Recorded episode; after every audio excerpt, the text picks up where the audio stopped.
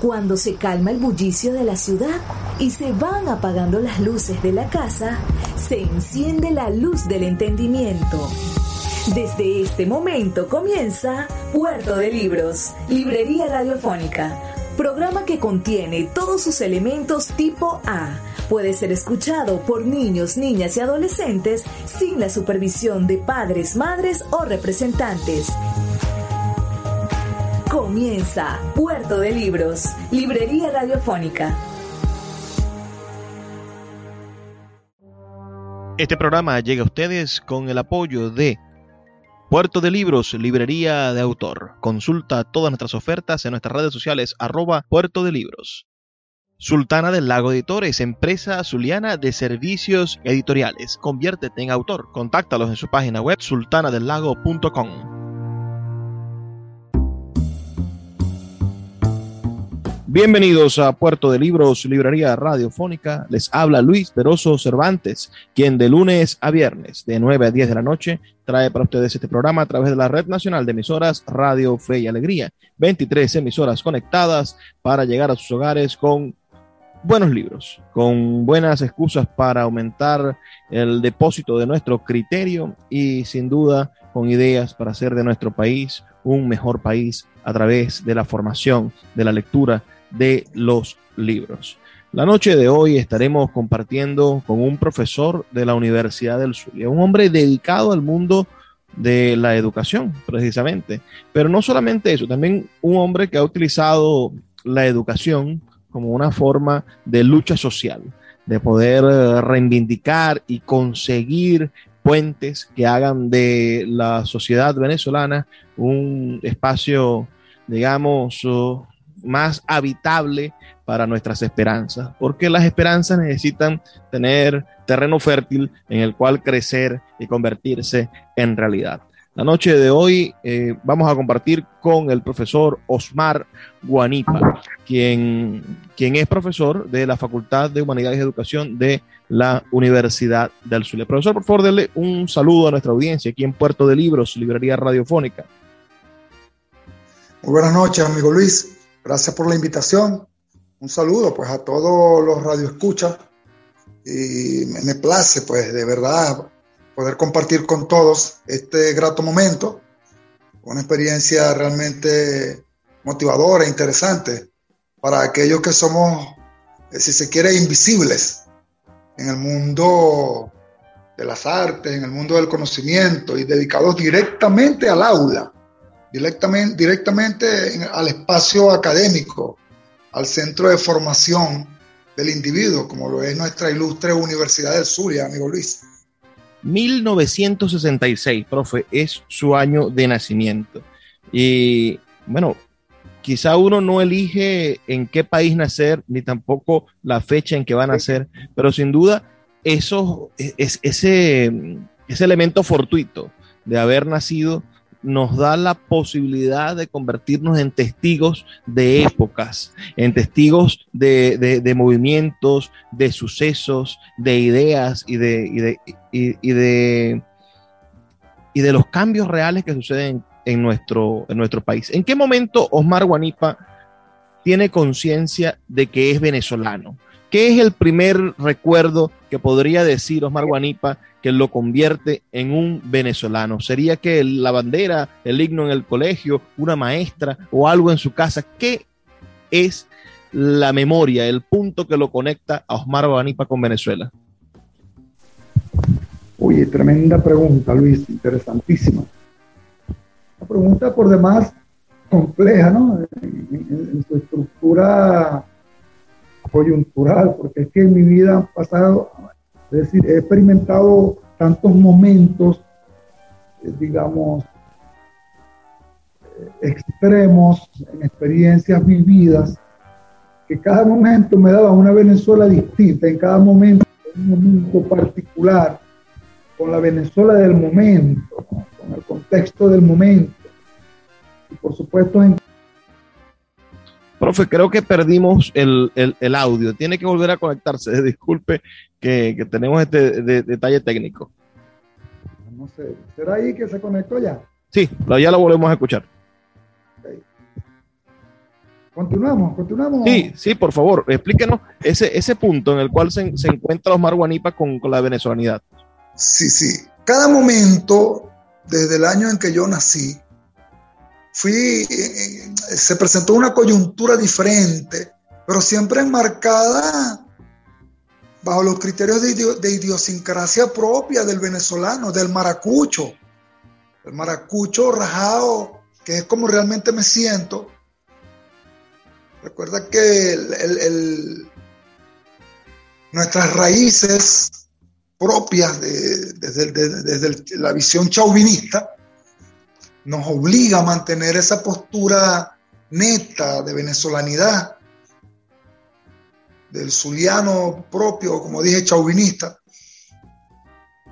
Y por supuesto, establecer cuándo fue que yo descubrí que era venezolano es complejo para mí, porque es que yo creo que antes de nacer mi mamá, ya yo sabía que iba a ser venezolano. Suena un poco complejo la cosa, pero era así, antes de nacer mi mamá ya yo sabía que yo iba a ser venezolano. Y si a mí me, pusieran a, a decidir si quería nacer otra vez y me preguntaran si quería nacer otra vez en Venezuela, por supuesto que nacería en Venezuela, porque es que me acompañan muchos recuerdos gratos, familiares, sociales, artísticos, porque es que me he formado, Luis, en Venezuela. Me he formado en Venezuela, me he formado en Maracaibo, no necesité nunca a ningún otro país adquirir, digamos, mi, mi proceso de creación, mi estructura cognitiva, con esa cosmovisión que me ha caracterizado toda mi vida.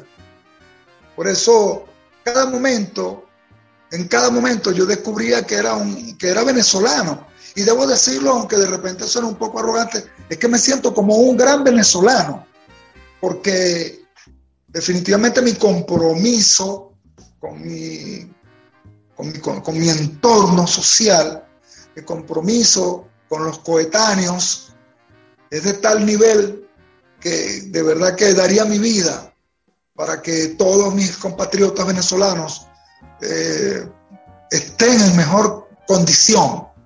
Pues tenemos que entender que la, Venezuela del momento, la situación país, pues nos ha mantenido un poco limitados, ¿no? En nuestras posibilidades de, de desarrollar nuestros propios proyectos de vida. Pero yo creo que descubrí que soy venezolano desde antes de nacer mi mamá. No sé si eso tiene algún sentido para, para alguno. Bueno, para mí lo tiene realmente. Eh, yo, yo cuando, cuando alguien me, viene, me responde con, con, ese tipo de intuiciones, ¿no?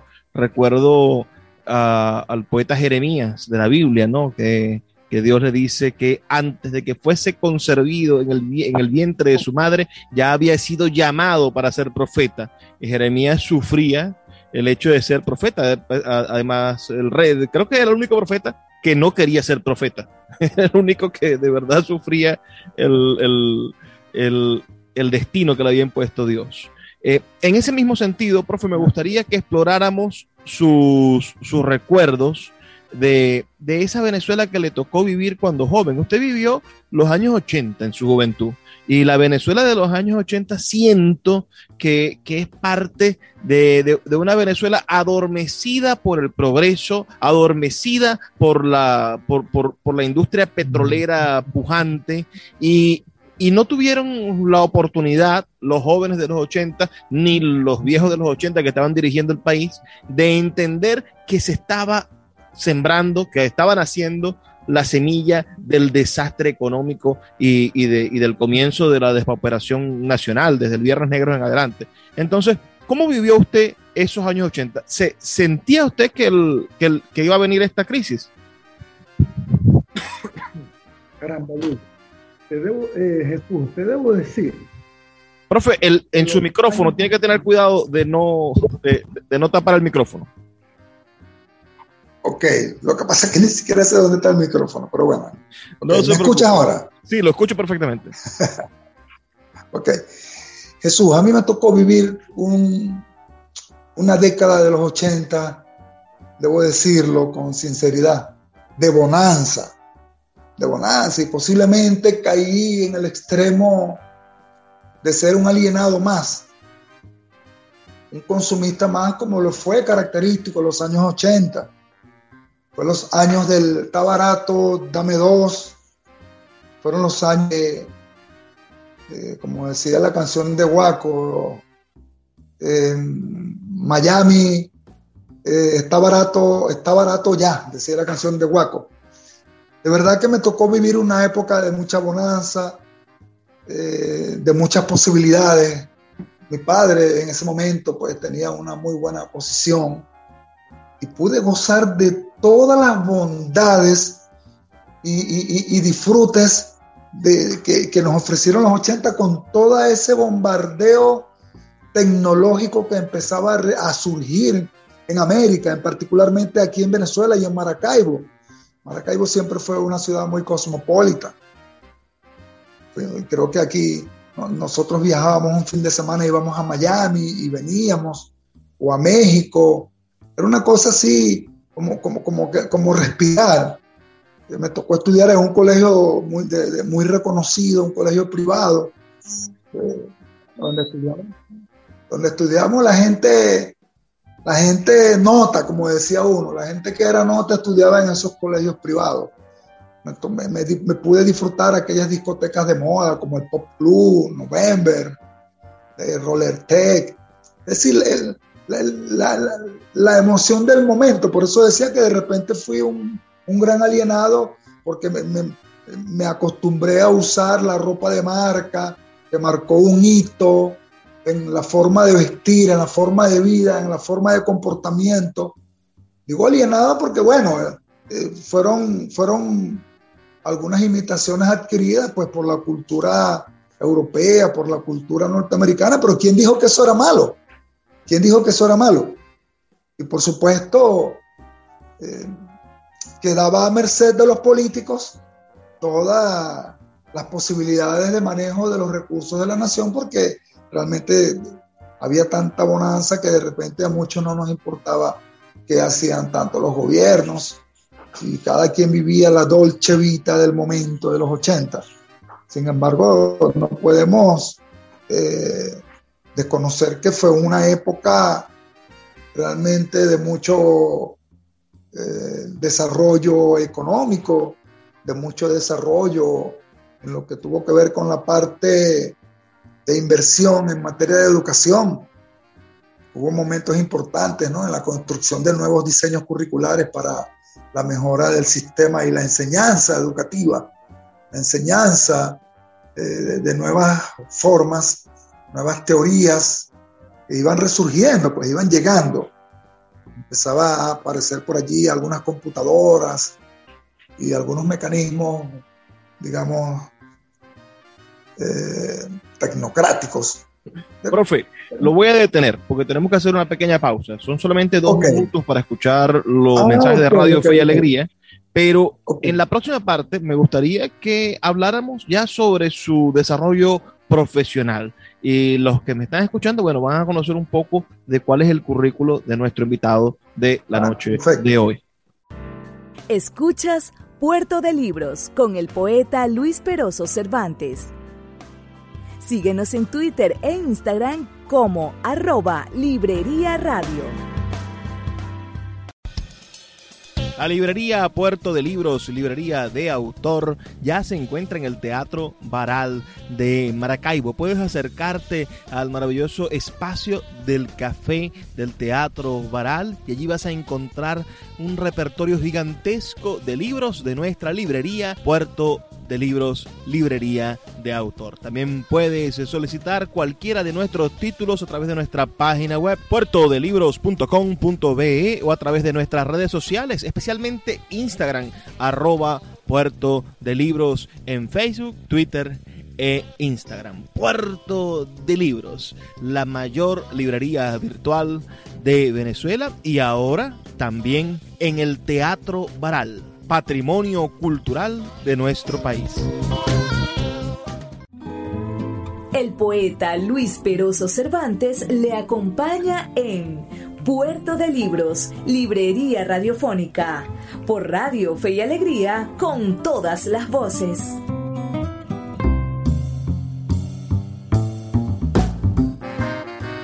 Seguimos en Puerto de Libros, Librería Radiofónica, con el profesor Osmar Guanipa, profesor de la Facultad de Humanidades y Educación de la Universidad del Zulia. Profesor, aquí hay algo que a mí me parece muy curioso. Usted es licenciado en educación preescolar y regularmente eh, o, realmente conozco solamente a un licenciado en educación preescolar, que es usted.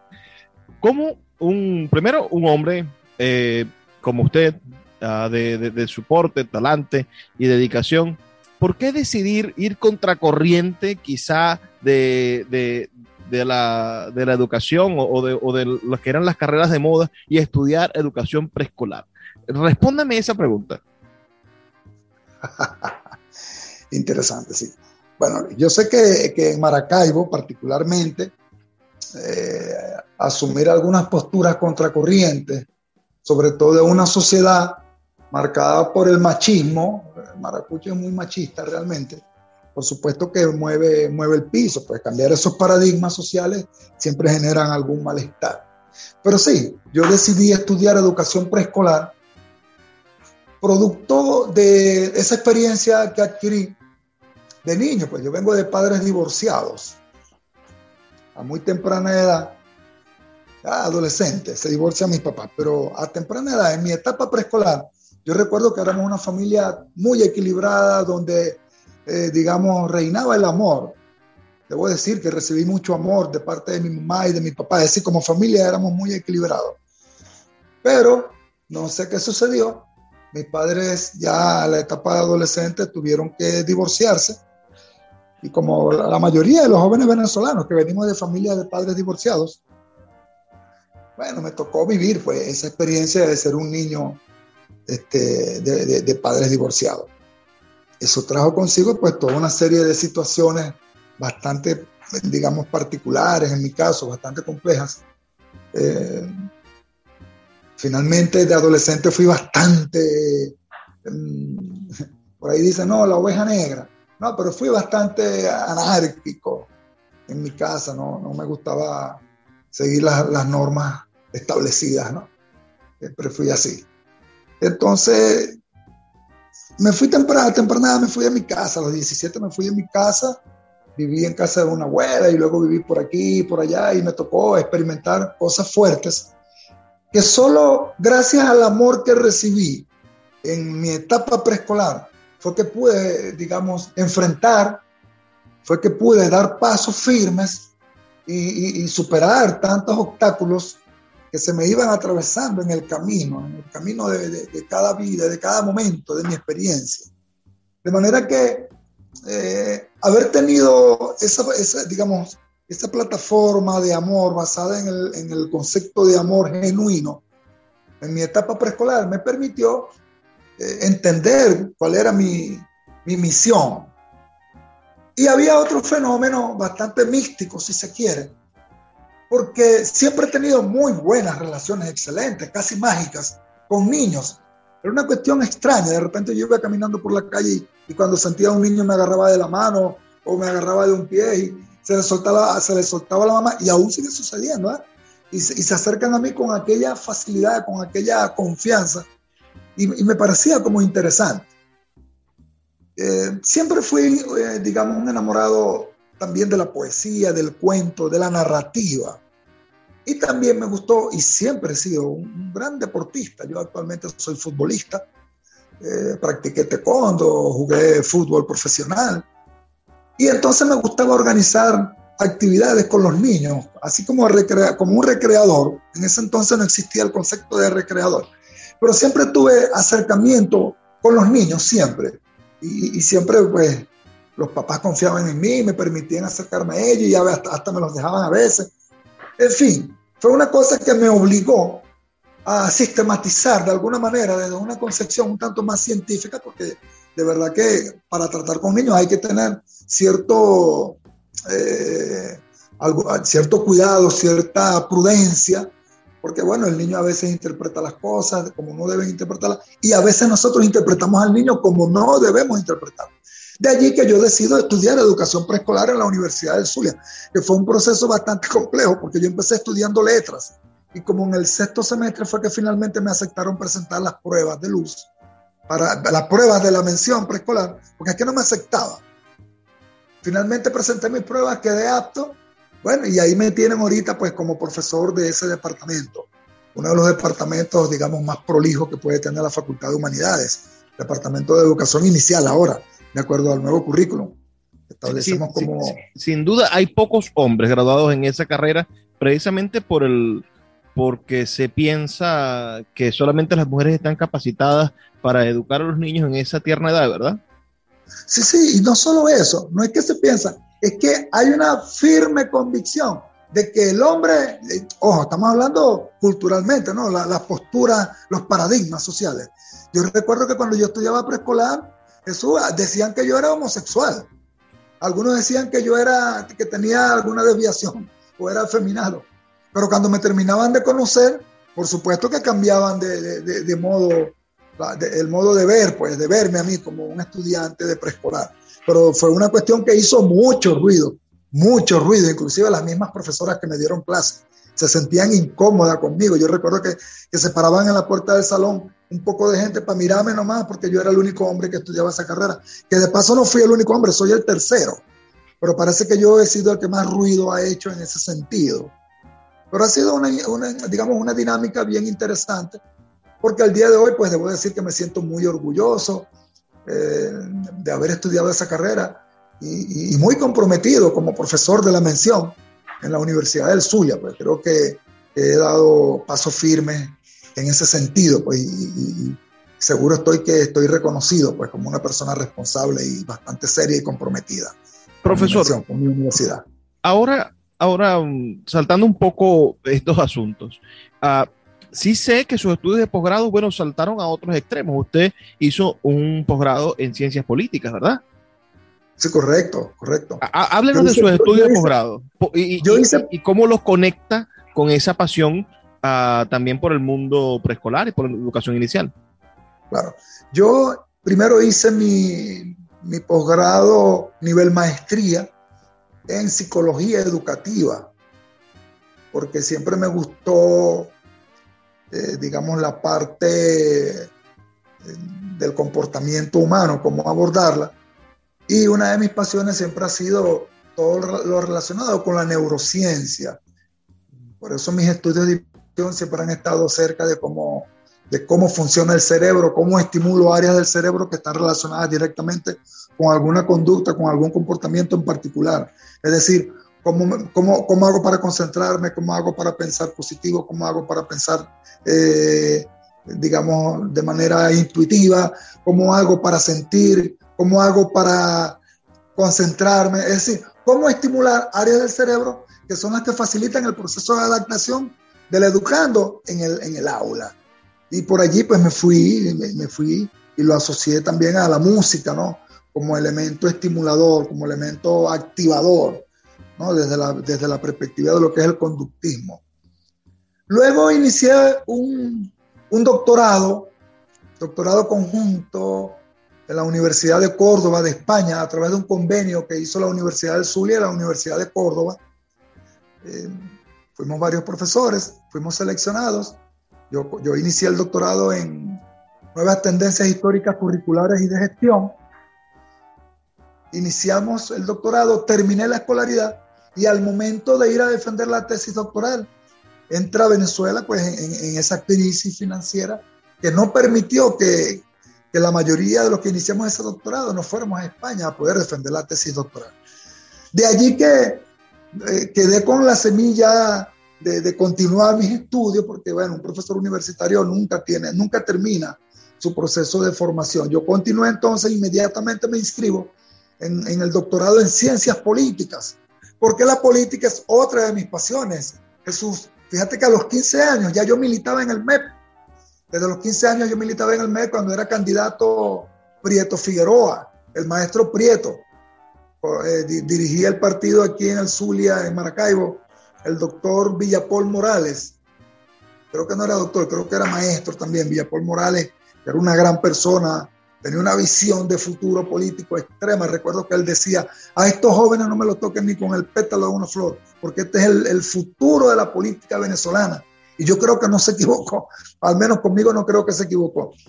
en la universidad he hecho política, desde estudiante hice política, eh, fui varias veces consejero de escuela, fui varias veces consejero de facultad, fui miembro del centro de estudiantes, luego de profesor, continué pues mis labores dentro del, de la dinámica de la política universitaria, allí eh, repetí también ya como consejero de escuela y de facultad, llegué a ser secretario de la Asociación de Profesores de la Universidad del Zulia. Y actualmente eh, soy presidente de la Asociación de Profesores de la Universidad del Zulia, APUS, en la seccional de la Facultad de Humanidades y Educación. Es una labor que hemos tenido pues un poco bastante cuesta arriba porque, bueno, todos saben lo que representa en la Venezuela de hoy el trabajo gremial. Tenemos un, un sistema que impide el desarrollo democrático de las distintas, de las distintas organizaciones gremiales para buscar las reivindicaciones que, que, por ley le corresponden a todos pues, los agremiados que participan. Pero te repito, siempre he hecho política, siempre he estado inmerso en el mundo de la política. Entonces nos encontramos con un licenciado en educación inicial, en ese momento educación preescolar, uh, que, que se ha especializado en psicología educativa, y que ha obtenido un doctorado en ciencias políticas. Este hombre también entonces se convierte en un luchador social, porque yo mismo lo pude ver uh, aupando a los estudiantes a convertirse en líderes en la formación de un proyecto tan importante como el proyecto de autodesarrollo en la Facultad de Humanidades, dándole la capacidad a los estudiantes de, de, de enseñar su conocimiento y de compartir conocimiento entre ellos. Estos asuntos y mucho más los vamos a tratar en la siguiente parte de esta entrevista, en el siguiente segmento. Vamos a hacer una pequeña pausa. Para aquellos que nos están escuchando, por favor, y quieren enviar sus comentarios, háganlo al 0424 672 3597 0424 672 3597 o a nuestras redes sociales arroba librería radio en Twitter y en Instagram. Son dos minutos y ya volvemos con más de Puerto de Libros, Librería Radiofónica. Escuchas Puerto de Libros con el poeta Luis Peroso Cervantes. Síguenos en Twitter e Instagram como arroba Librería Radio. Sultana del Lago Editores es una empresa zuliana de servicios editoriales. Nuestro catálogo tiene más de 100 títulos de autores nacionales e internacionales. Además, somos la única editorial que presta servicios de impresión bajo demanda en Maracaibo.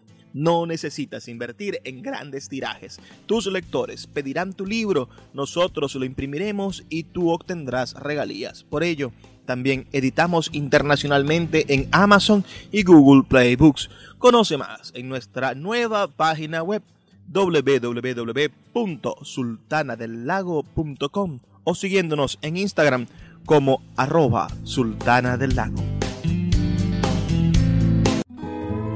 El poeta Luis Peroso Cervantes le acompaña en Puerto de Libros, Librería Radiofónica, por Radio Fe y Alegría, con todas las voces.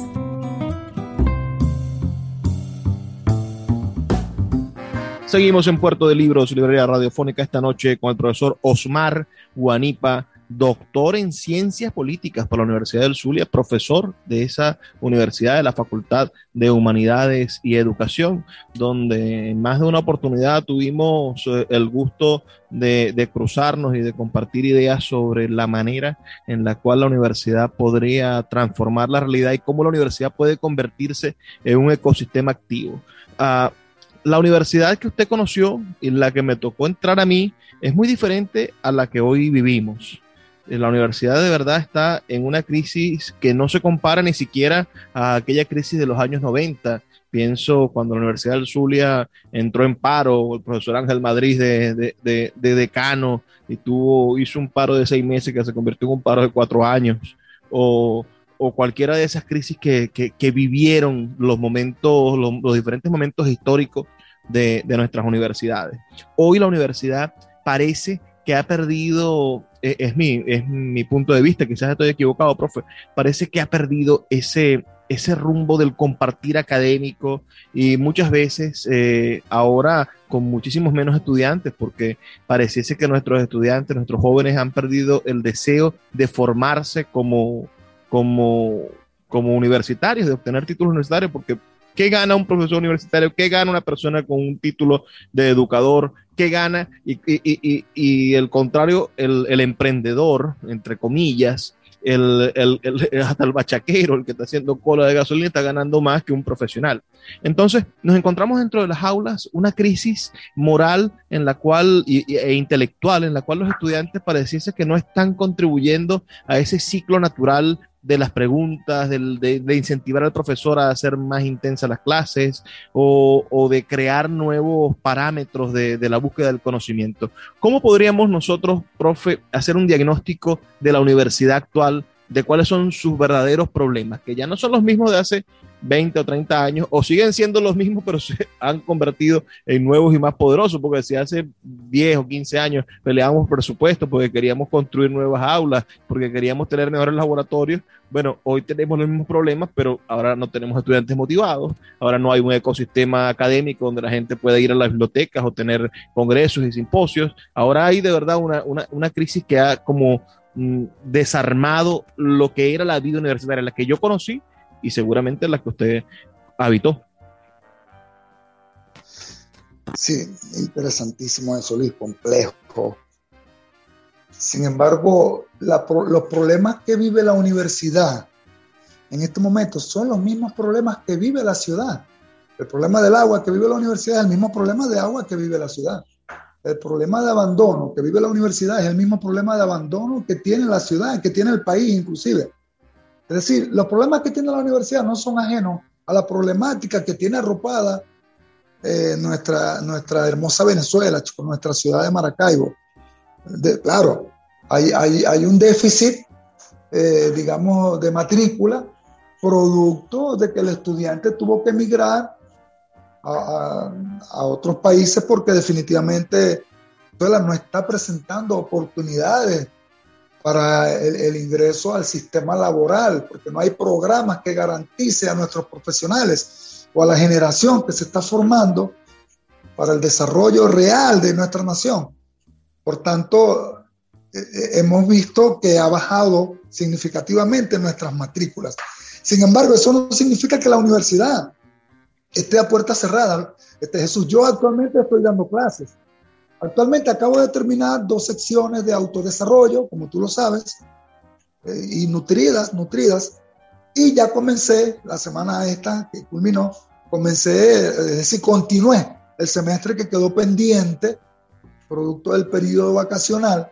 Son tres secciones que estoy atendiendo y son secciones que tienen más de 16 alumnos cada una. Bueno, realmente antes teníamos secciones de 52 pero en el momento tener secciones de 22, de 18, de 17 es significativo si tomamos en cuenta la situación país, ¿no? Sobre todo en Maracaibo, que el, el estudiante no tiene cómo movilizarse porque no hay transporte, producto del problema de la gasolina, porque tiene un dinero en efectivo para pagar el pasaje, porque bueno, porque en, en Maracaibo no existe efectivo.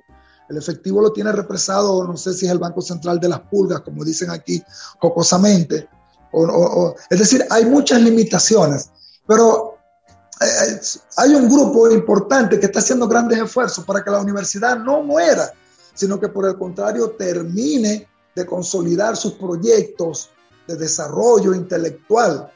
Y estamos viendo que actualmente acabamos de cumplir eh, 73 años de la reapertura, 75 años de la reapertura. Y vimos que hubo un, acto solemne bien nutrido con mucha gente, hubo una misa, eh, vemos facultades que están haciendo actividades, fíjate, la facultad de medicina está activa, la facultad de humanidades está activa, la facultad de mm, arquitectura está activa, la facultad de veterinaria está activa, pero tenemos facultades que parece que hubiesen tirado la bomba de Hiroshima y Nagasaki. La facultad de ciencias es una facultad que de verdad hay que meterle el pecho y recuperar esos espacios, porque es que ahí se llevaron todo, ahí desvalijaron todo. Y por supuesto, creo que todos somos responsables, porque es que hubo facultades donde todo el mundo se fue, el decano, profesores, obreros, empleados, etc. En mi facultad estuvimos activos y aún la decana de mi facultad, por ejemplo, va todos los días. En mi facultad hay un, hay un obrero que prácticamente vive allí como, como vigilante de manera, digamos, espontánea, porque él siente la facultad. En mi facultad se congregan los grupos de seguridad, como el, el, no recuerdo el nombre del grupo de seguridad que tenemos interna de la universidad. Es decir, hay facultades que sus miembros han sido bastante responsables y comprometidos con ella. Y ahí se mantienen y estamos dando la pelea.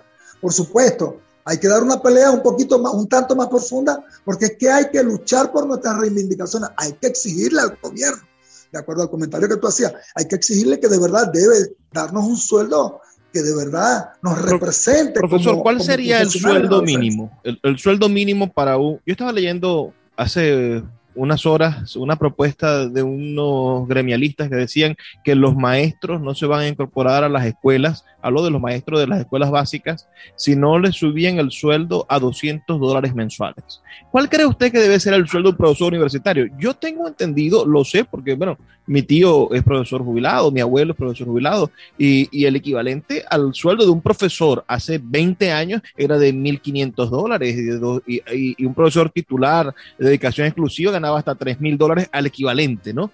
Y era más o menos el, el, sueldo estándar que tienen los universitarios en toda Latinoamérica. ¿Cuál cree usted que debe ser el sueldo mínimo, usted como gremialista, que debería tener un profesor universitario para poderse abocar nuevamente a las aulas?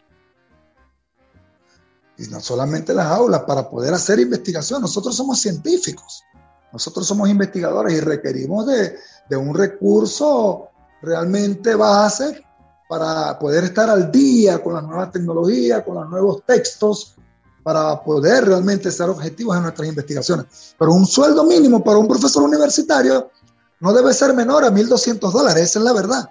No debe ser menor a 1.200 dólares, porque todavía con 300 dólares nosotros no daríamos para poder consolidarnos en nuestro quehacer académico, porque con 300 dólares pudieras mantener más o menos tu carro, comprarle sus cauchos y, algún, y uno que otro repuesto. Se iría solo en medio en parapetar tu vehículo, tu transporte personal. Pero entonces tú tienes que pagar el colegio de la niña, tú tienes que pagar, digamos, los servicios de internet, que, que son bastante costosos, ¿no? Con esto de ahora de la fibra óptica. Y bueno, y la comida, imagínate, eso es una cosa en, en extremo eh, difícil. Por tanto, yo creo que un sueldo mínimo de un profesor universitario debiera ser el mínimo, 1.200 dólares. Y yo sé que este gobierno eh, pudiera hacer, digamos, la gestión para cumplir con ese requerimiento, pero no, no les interesa. Yo creo que parte del, digamos, de, del plan de gobierno es precisamente la búsqueda de, o no la búsqueda, la desaparición de, la, de, la, de las instituciones de educación universitaria. No sé si eso pudiera convertirse en una especie de, de, de hipótesis, pero que esto es parte de, los, de las políticas de gobierno, desaparecer las universidades, empobrecer al profesor universitario, porque no le veo otra explicación a esta situación. Te repito, las universidades se mantienen porque casi que nosotros las estamos financiando, porque tenemos personas que aún están comprometidas y los gremios pues hacemos lo mejor que podemos. Nuestras luchas se han hecho sentir pero el gobierno de verdad que no, no, no, no, no, no sé, no sé, no le, parece que no le interesa mucho ese asunto ¿no? de la educación a ningún nivel, porque pero, han tratado de politizar todos los niveles educativos. ¿Se podría solucionar, profesor, haciendo de la universidad pública una universidad semiprivada? Es decir, que los estudiantes de alguna manera uh, financien el, el salario de los profesores públicos. Bertale, hermano, yo no creo que eso tenga que ser así, porque entonces estaríamos hablando de una educación de élites, porque es que todo el mundo no va a poder pagar. Entonces estaríamos diciendo, pensando en que solo los que pueden pagar tienen derecho a la educación. Estaríamos entrando en la época del oscurantismo, ¿no? que, que, la educación estaba solo para algunos, ¿no? Antes de, la Edad Media, eso era una cosa terrible. No, yo no creo que eso tenga que ser así. Yo creo que el, que el Estado tiene que buscar mecanismos que garanticen el acceso de todos, porque eso está en la ley, eso está en los derechos humanos, el derecho a la educación, eso está en la Constitución, está en la, en la Ley Orgánica de Educación, está en la LOGNA, El Estado debe cumplir su responsabilidad, sus compromisos y respetar lo que está establecido en los derechos humanos, en la tabla de los derechos del niño.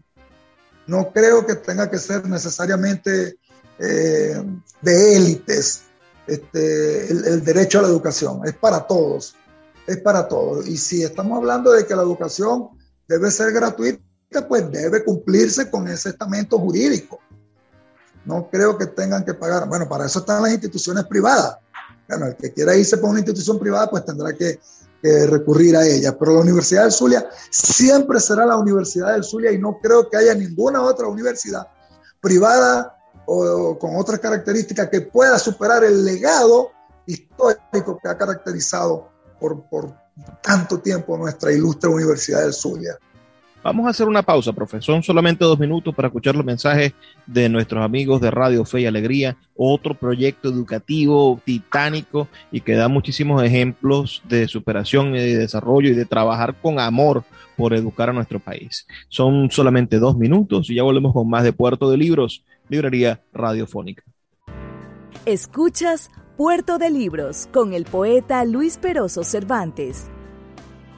Síguenos en Twitter e Instagram como arroba Librería Radio. El poeta Luis Peroso Cervantes le acompaña en Puerto de Libros, Librería Radiofónica, por Radio Fe y Alegría, con todas las voces.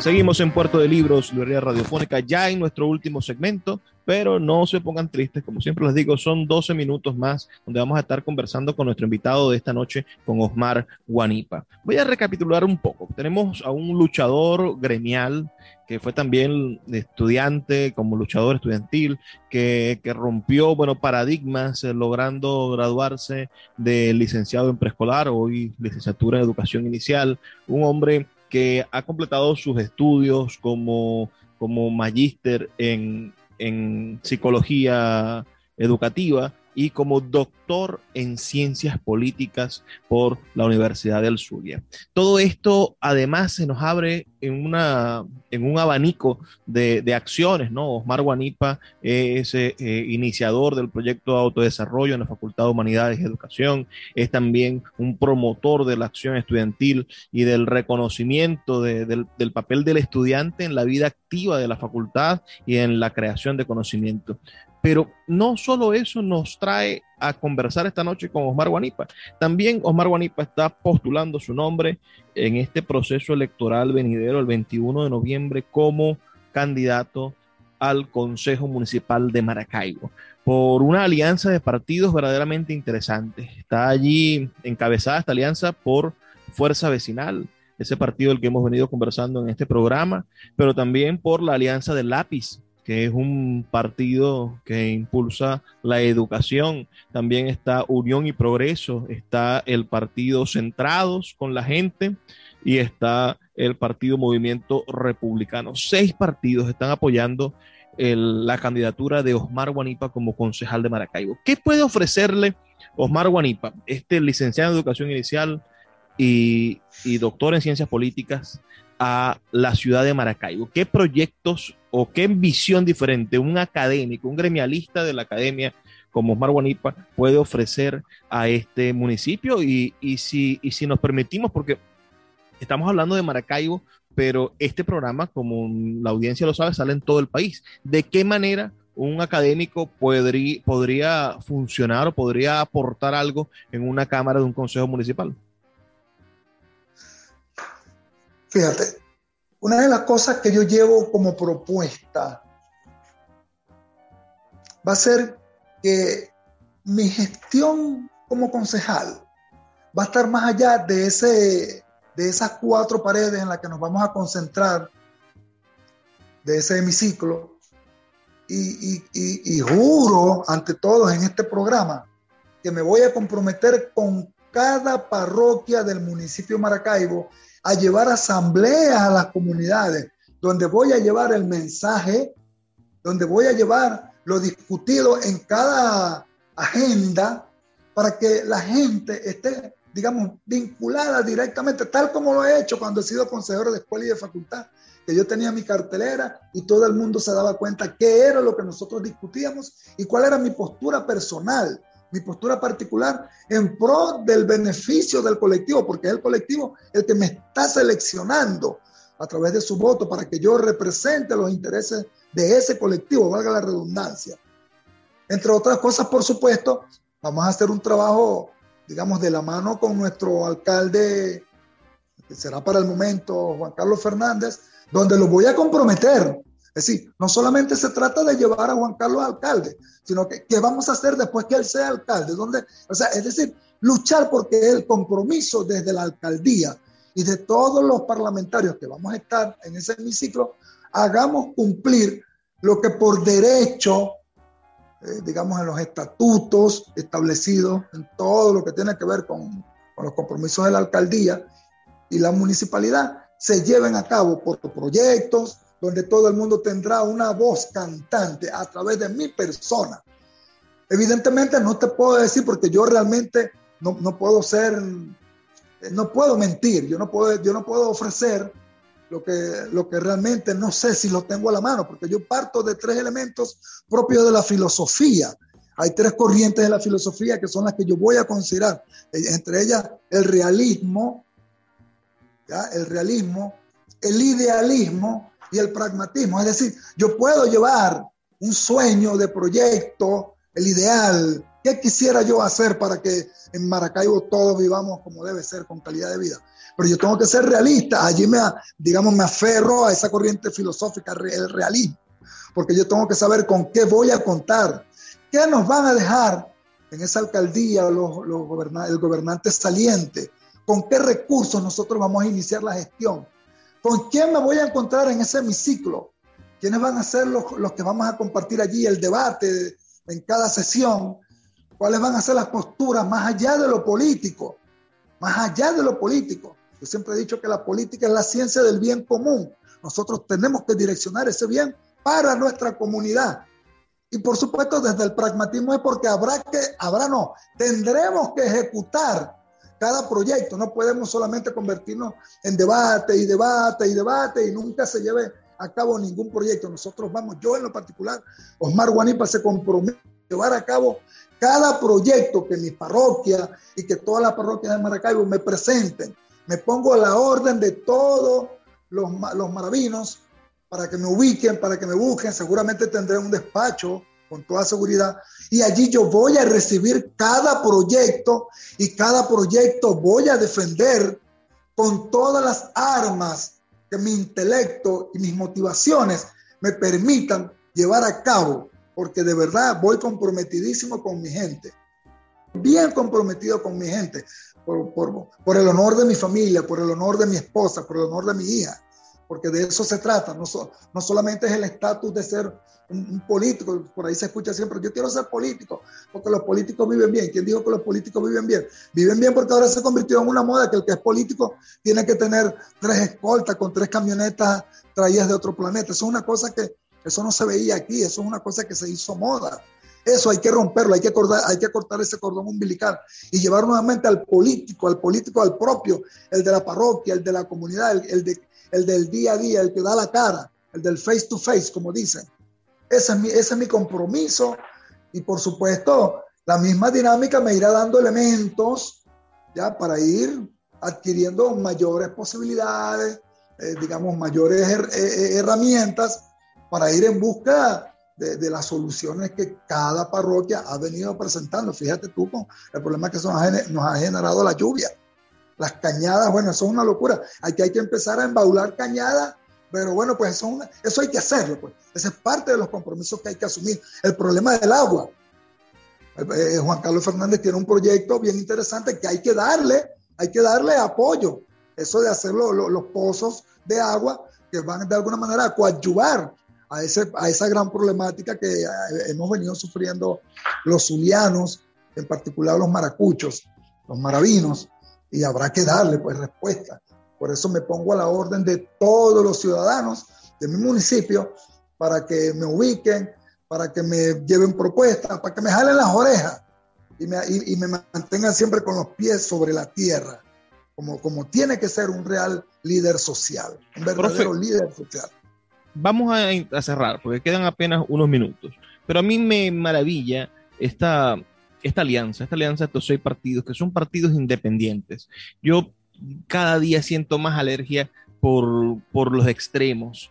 Yo eh, siempre me he sentido seducido por las ideas de los zapatistas que dicen que existe una tercera voz, una, una tercera voz, la voz del excluido, porque la izquierda y la derecha, que siempre están en pugna, que siempre están peleando, ambos tienen poder, ambos representan una esfera de poder, porque oponerse al poder también es una forma de poder.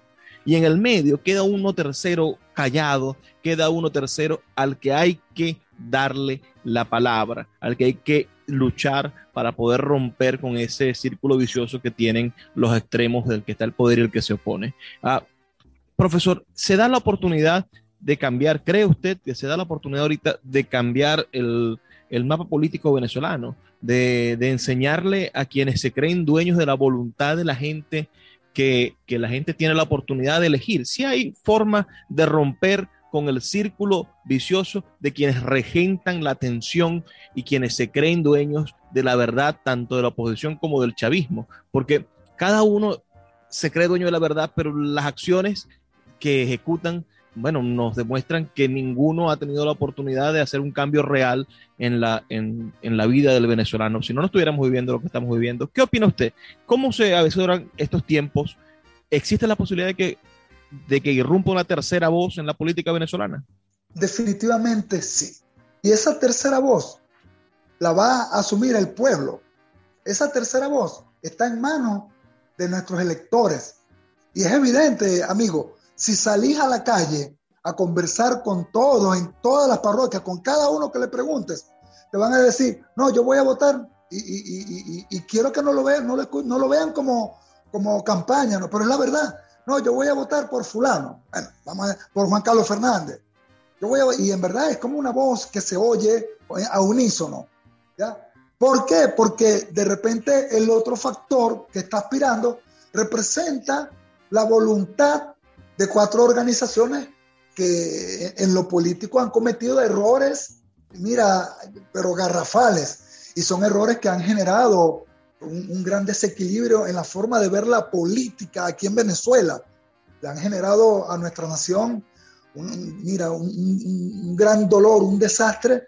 Eh, y cuando digo factores, me refiero a todos, el gobierno de turno y su régimen y todo este grupo de, de partidos políticos tradicionales que de verdad ya la gente no cree en ellos. Fíjate tú los resultados de las primarias que, que hicieron nos vamos a dar cuenta, por ejemplo, que Primero Justicia no metió ningún candidato por ninguna parte, pero es que nosotros venimos de ser víctimas de la postura de, de, Juan Pablo Guanipa, por ejemplo. Nosotros le dimos el voto, nosotros le dimos nuestra confianza, nosotros tuvimos fe en que él iba a asumir los destinos de, los zulianos, pero su arrogancia burgués posiblemente, la arrogancia burgués y no el análisis, no su capacidad de análisis político, le impidió que él fuera a a juramentarse a donde se tuviera que ir a juramentar, porque el compromiso no era con su arrogancia, era con el pueblo que lo eligió, y así tiene que funcionar. De manera que hoy estoy viendo que hay una tercera voz y, se la estoy viendo al pueblo. La gente ya está cansada, la gente ya, y va a votar la gente, amigo, la gente va a salir a votar. Eso se ve en las calles, eso se ve en la televisión, eso se siente, se palpa. Creo que es la tercera voz, por eso digo que nos tenemos que bajar y poner los pies sobre la tierra porque al final es el pueblo el que va a decidir los destinos de esta nación. El pueblo, sé, entiendo que se ha, se ha equivocado, pero el pueblo también ha sido sabio en los momentos que ha tenido que asumirlo. Y estoy confiando en que en estas elecciones del 21 de noviembre, el pueblo va a hablar y vamos a tener nuevos gobernantes a nivel nacional. Vamos a tener en Maracaibo, vamos a tener, estoy seguro, estoy convencido que el candidato Juan Carlos Fernández va a ser el próximo alcalde de Maracaibo. Y por supuesto, es evidente que Manuel Rosales eh, eh, va a terminar siendo el nuevo gobernador del estado Zulia, porque eh, los numeritos están echados. Pero claro, siempre hemos dicho que el voto mata encuesta, pero por eso hay que salir a votar. Y mi gente de Maracaibo, me ha demostrado que va a asumirlo con mucha seriedad, con mucha responsabilidad y compromiso. Estoy seguro que eso va a ser así, hermano. Nos retiramos, profesor. Me voy con una frase suya que la asocio con una frase, con un verso de Ali Primera, ¿no? El pueblo es sabio y paciente.